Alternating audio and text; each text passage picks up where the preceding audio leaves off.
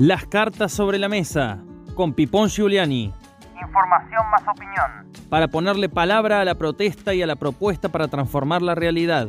Para visibilizar a quienes producen la riqueza de las naciones, los trabajadores. Para aguantar los trapos de un periodismo sin cerrojos, un periodismo emancipador. Las cartas sobre la mesa. Y no hay tierra santa, ni palos ni banderas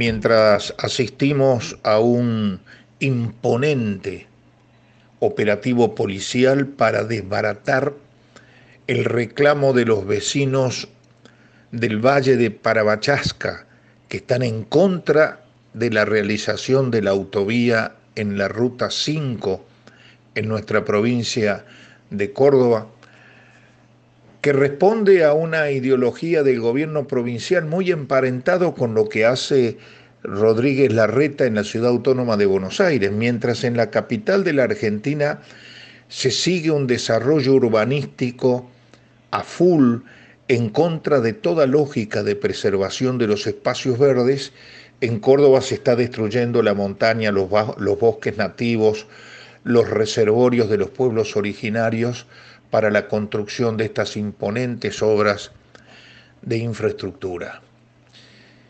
Mientras esto está ocurriendo y ante la próxima reunión el miércoles 16, este miércoles 16 del Consejo del Salario Mínimo, hay que decir que hace años la clase trabajadora y también los jubilados vienen sufriendo la destrucción de su poder adquisitivo producto de una elevada inflación que no para, porque el gobierno ha demostrado que es incapaz de controlar los precios y que lejos de bajar sigue subiendo ante la falta de medidas políticas y económicas de parte del gobierno.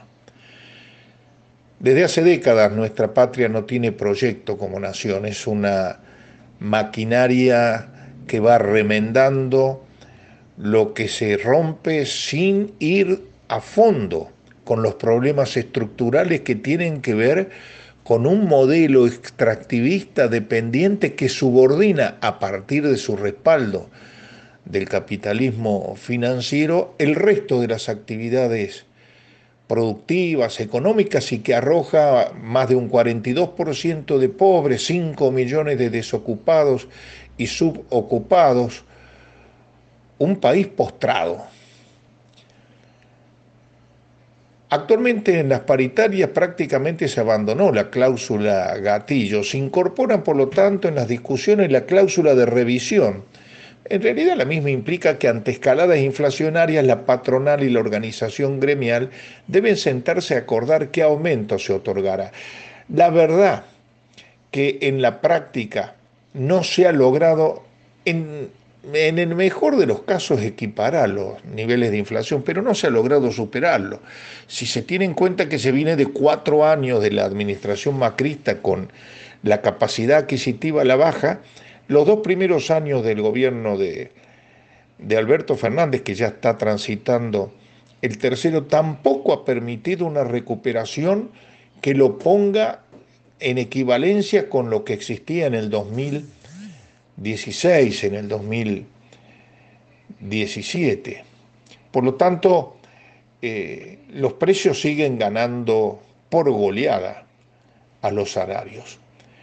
Las paritarias suponen negociación, lograr el mejor acuerdo salarial para los trabajadores y trabajadoras de de un sindicato determinado, pero las paritarias nunca implican una imposición y aceptación automática de lo propuesto por la patronal. Lamentablemente, hay un modelo sindical, el unicato, que lo manejan los gordos, que hablan como empresarios, se visten como empresarios porque son empresarios, que firman salarios a la baja y que lo padecen los trabajadores, que además les cobran una cuota compulsiva afiliación, aunque no estén afiliados.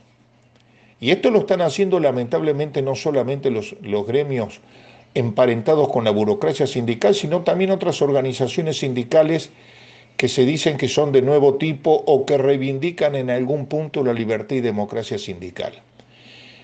La cota sindical compulsiva, luego de firmar la paritaria, a aquellos que no están afiliados a la organización sindical, no corresponde porque lo que significa es que el gremio no sale a buscar a los trabajadores y a las trabajadoras en su lugar de empleo para afiliarlos, para convencerlos de que hay, que participar de un colectivo.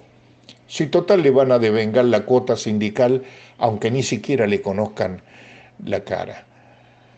La verdad es que las discusiones salariales en nuestro país deben volver a tener presente no solo la cláusula gatillo, sino que los aumentos deben ser acumulativos y deben quedar por encima de la inflación del año en curso. Solo así se podrá detener el proceso de destrucción del poder adquisitivo de quienes trabajan. Algunos minimizan la importancia del Consejo del Salario Mínimo, pero, y con esto vamos terminando, el salario mínimo se ha venido utilizando como herramienta de ajuste para el salario de los registrados. Entonces, si hoy el salario mínimo es de 32 mil pesos,